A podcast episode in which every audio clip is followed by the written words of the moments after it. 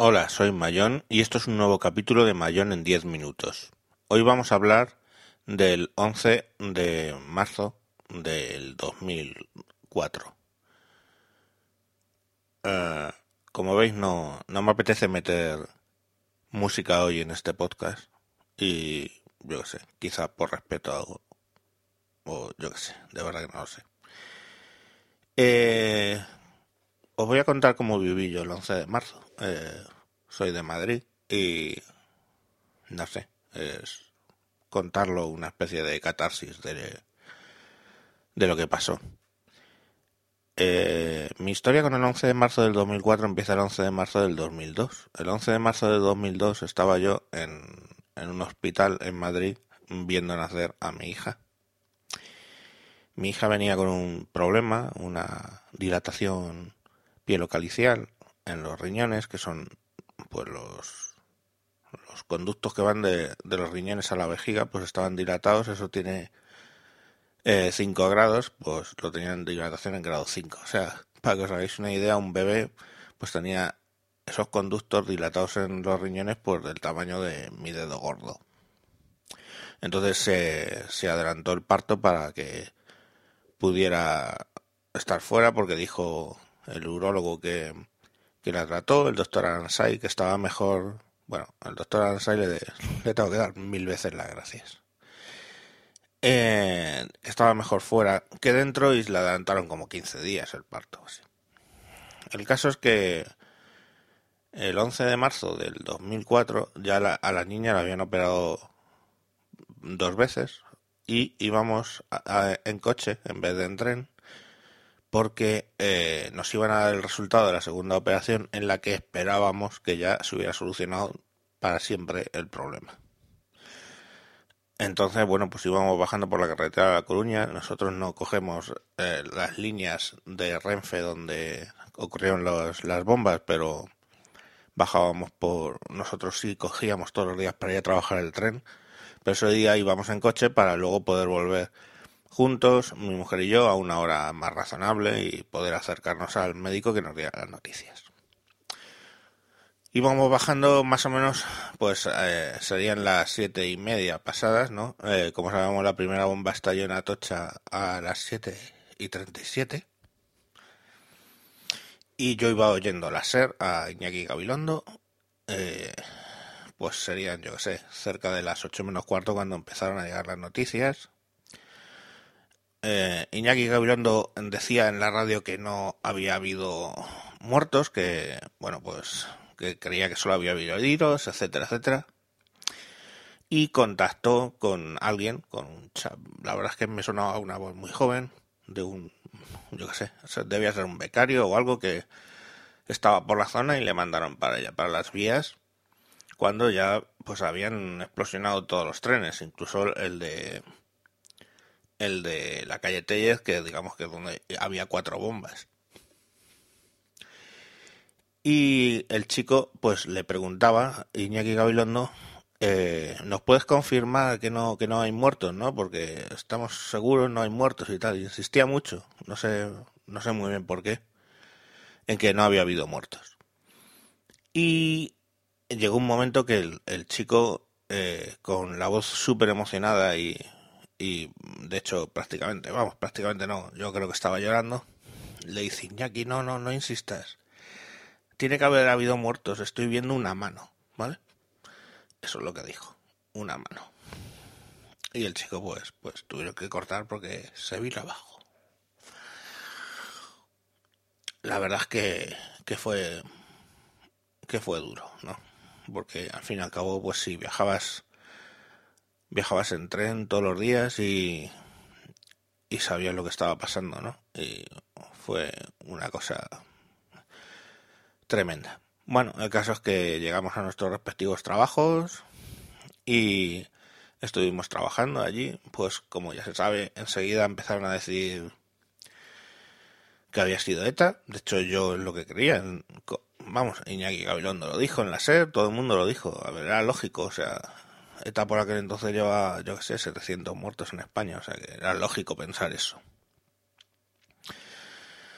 Sobre las diez y media ya se oía en la radio que el Arnaldo Tegui, entonces portavoz de Batasuna, dijo poco menos que no hemos sido nosotros. O sea, básicamente dijo que la izquierda versal no contempla ni por mera hipótesis que ETA haya sido eh, lo ocurrido en Madrid, que pueden haber sido los árabes, eso tal cual lo dijo Arnaldo Tegui, pero eh, Aceves, el, que entonces era el ministro del Interior, pues seguía insistiendo que ETA ha logrado su objetivo, que había sido ETA, etcétera, etcétera.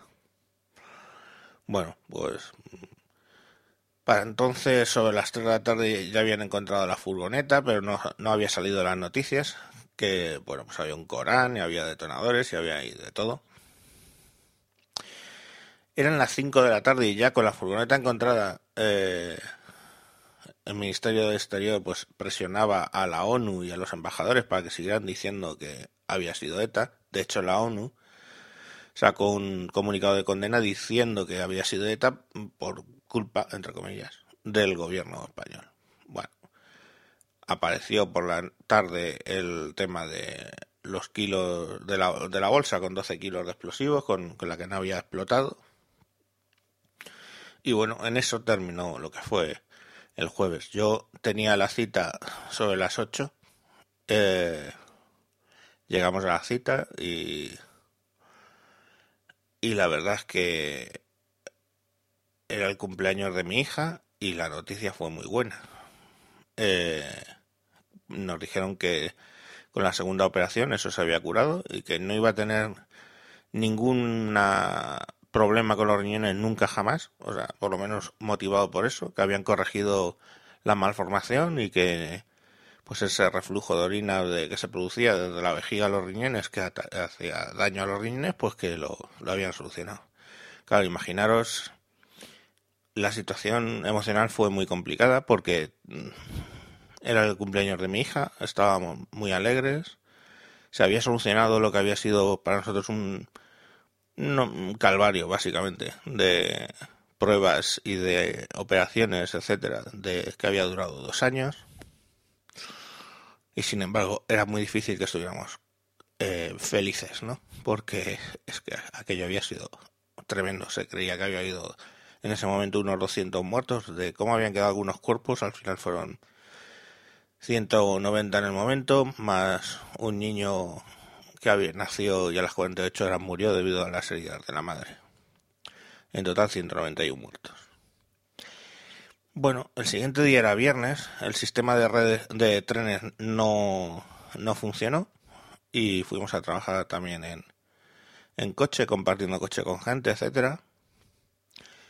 Y durante todo el viernes, pues, pues bueno, yo sabía que el sábado, o sea, perdón, el domingo había elecciones, era el día 14, y yo iba a quedarme en casa, sinceramente, porque el candidato del partido que entonces votaba, que era el Partido Socialista, pues no me atraía en absoluto, o sea, me parecía un, una persona pues que no, no, no iba a traer nada bueno. Y bueno, pues en ese momento pues pensé que básicamente eh, la única forma de hacer frente a esta gente, estamos hablando del viernes, ¿eh? Eh, era ir a votar. Y claro, yo fui a votar a lo que iba a votar. No, no iba a votar al PP, no, y iba a votar al PSOE, pues, voté al PSOE. Luego me arrepentí con creces y de hecho fue la última vez que voté al Partido Socialista. El tema al final es que nadie se, luego con tiempo se insistió en que eso había cambiado el voto de la gente. No, nadie vota, está votando al Partido Socialista y de repente vota al PP o viceversa. Para que en ese momento iba a haber mucha abstención de izquierdas porque Zapatero sinceramente no atraía ni siquiera a los suyos y, y bueno, esto lo que hizo es que nos dimos cuenta de que no era muy lógico quedarte en casa cuando tienes un derecho como el de ir a votar y había pasado lo que había pasado. Estábamos en, el, viernes, el viernes eh, siguió insistiendo el gobierno en que había sido ETA. El sábado lo mismo, pero el sábado ya por la tarde empezaron a llegar los SMS diciendo quién ha sido, básicamente, no hacían otra cosa. Y hubo concentraciones en la sede del PP, que pues era jornada de reflexión, con lo cual no pues no tenía mucho mucho sentido, pero también es cierto que, que hubo manifestaciones que implicaron a 11 millones de españoles, eso era una cuarta parte de los españoles. Y, y esos, esas manifestaciones, pues imaginaros, una ciudad como Cádiz, ¿vale? Que tiene 140.000 habitantes, pues fueron cerca de 300.000 personas a la manifestación. O sea, había gente manifestándose más que, los, que la población. En fin, no, no, no es el tema político, yo simplemente os hablo de lo que pasó en esos días, o que me pasó a mí. Y nada, pues el domingo todavía con el gobierno diciendo que había sido ETA se votó y el PSOE ganó las elecciones eh, con 20 diputados más que el PP, más o menos. O sea, 164 a 148. Y, y eso fue como viví yo el, el 11M. Eh, siempre, ya, pues claro, quedó marcado el cumpleaños de mi hija con, con el tema este.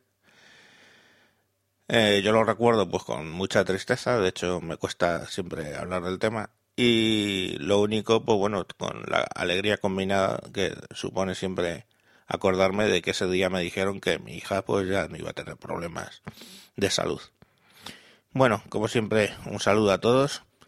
Eh, podéis seguirme en Twitter, arroba tejedor1967. Un saludo y que todo esto de verdad no vuelva a pasar.